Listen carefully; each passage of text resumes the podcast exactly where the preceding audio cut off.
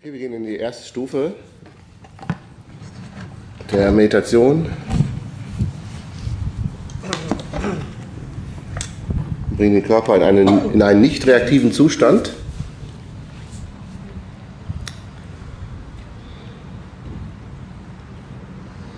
Und diese erste Stufe, dieser nicht reaktive Zustand, ist einer, den man in eigentlich in vielen Situationen oder ein Zustand, in dem man in vielen Situationen nutzen kann. Bei Gesprächen zum Beispiel kann man den Körper einfach stillhalten, die Augen wachsam geöffnet. Man kann das im Auto machen, die Augen wachsam geöffnet und den Körper relativ still, also nicht reaktiv halten.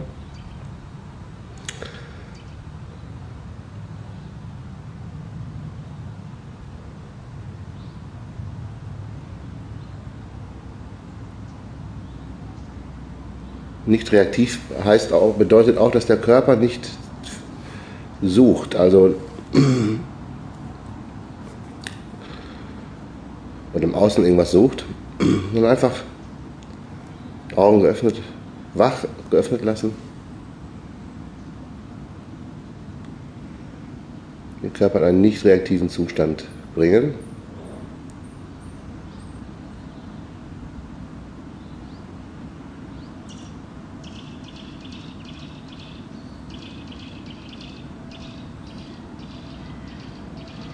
Wenn die Sonne gerade zu hell äh, scheint, dann kann man natürlich die Augen ein wenig schließen. Ist klar, aber es ist sehr wichtig aufzupassen, dass der innere Gedankenstrom oder der Blockadenkörper nicht die Aufmerksamkeit, also nicht die vollständige Aufmerksamkeit bekommt. Das heißt, auch wenn die Augen ein wenig geschlossen sind, dennoch wachsam bleiben.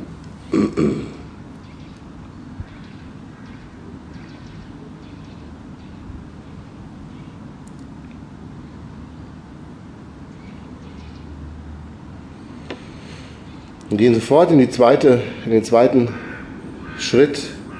Alle Schritte werden, werden zu einem bei, größ, bei größerer Übung oder bei größerer Anzahl der Meditationssitzungen werden alle Schritte zu einem und am Ende reicht eigentlich nur die Intention oder das bewusst wird, dass man unbewusst war, reicht um eine Intention zu setzen und dann verschmelzen alle Schritte zu einem.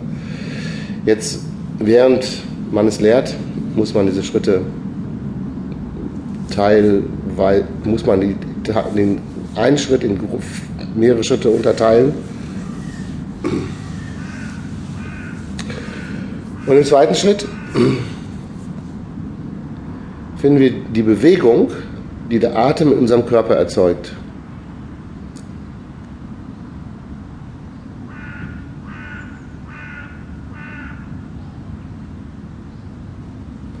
Und lassen uns nur von der Bewegung des Atems bewegen. Also nicht durch ein reaktives Bewegen, sondern nur durch die Bewegung, die der Atem erzeugt, lassen wir uns bewegen.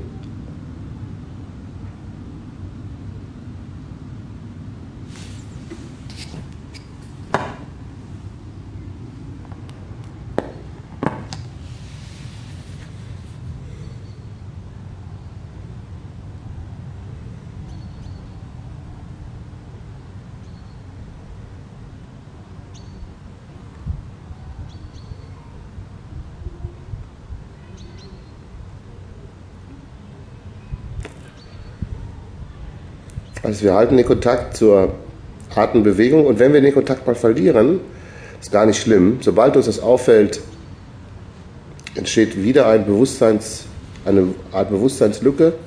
Und dadurch, dass es auffällt, ist das Unbewusste wieder bewusst und man ist schon wieder verbunden. Also ist kein Problem, wenn man den Kontakt zur Atembewegung verliert. Die Hauptsache ist, man findet ihn wieder. Und wenn man das mehrfach übt, wird man feststellen, dass man Stunden tagsüber keinen Kontakt zur Atembewegung hatte und man verloren war in Gedanken. Und dieser Schock, also dass man es wahrnimmt, wird irgendwann, diese Schockmomente werden immer mehr werden. Das heißt,